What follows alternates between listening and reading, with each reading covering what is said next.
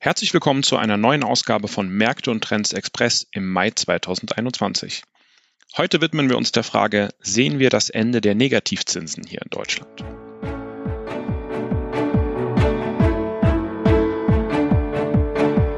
Märkte und Trends. Erfolgreich investieren und verstehen, was die Kapitalmärkte bewegt.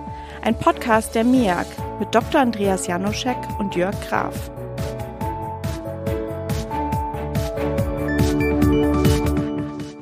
Lassen Sie uns einmal gemeinsam einen Blick auf den Verlauf der Rendite der zehnjährigen Bundesanleihe schauen, also dem Zinssatz, zu dem unser Bundesfinanzminister neue Schulden mit einer Laufzeit von zehn Jahren aufnehmen kann.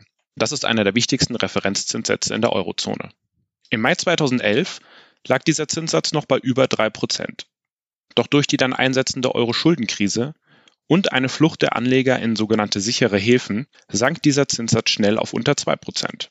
Und als die Eurozone auseinanderzubrechen drohte, hörten wir das berühmte Whatever it takes von EZB-Präsident Mario Draghi und die Zinsen fielen weiter Richtung Nulllinie.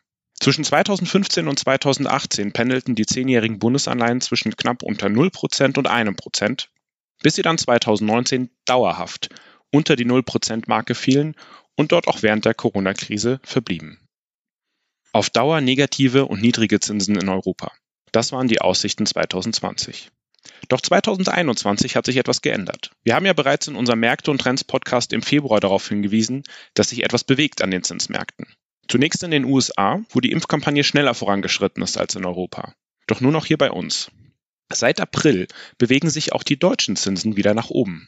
Wir sind Stand heute nur noch knapp unterhalb der Nulllinie und es ist nur noch eine Frage der Zeit, bis der Bundesfinanzminister wieder positive Zinsen bezahlen muss, wenn er Schulden mit einer Laufzeit von zehn Jahren aufnimmt, anstatt dass er, wie in den letzten Jahren, mit negativen Zinsen rechnen konnte.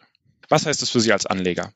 Gibt es ab nächster Woche wieder positive Zinsen auf Spareinlagen bei Ihrer Bank? Eher nicht. Denn nur die längerfristigen Zinsen drehen ins Positive. Die kürzerfristigen Zinsen bleiben negativ. Die Zinskurve versteilert sich also. Aktive Portfolio-Manager setzen in einem solchen Umfeld auf den sogenannten Steepener Trade, um von der steiler werdenden Zinskurve zu profitieren. Und was heißt das für die anderen Anlageklassen? Gold, Aktien, Währungen, Immobilien. Alles schaut gebannt auf die Zinsentwicklung und vor allem die Inflation. Die Zusammenhänge haben wir ja in unserer Podcast-Serie bereits detailliert beleuchtet. Hören Sie gerne nochmal in die vorherigen Folgen rein.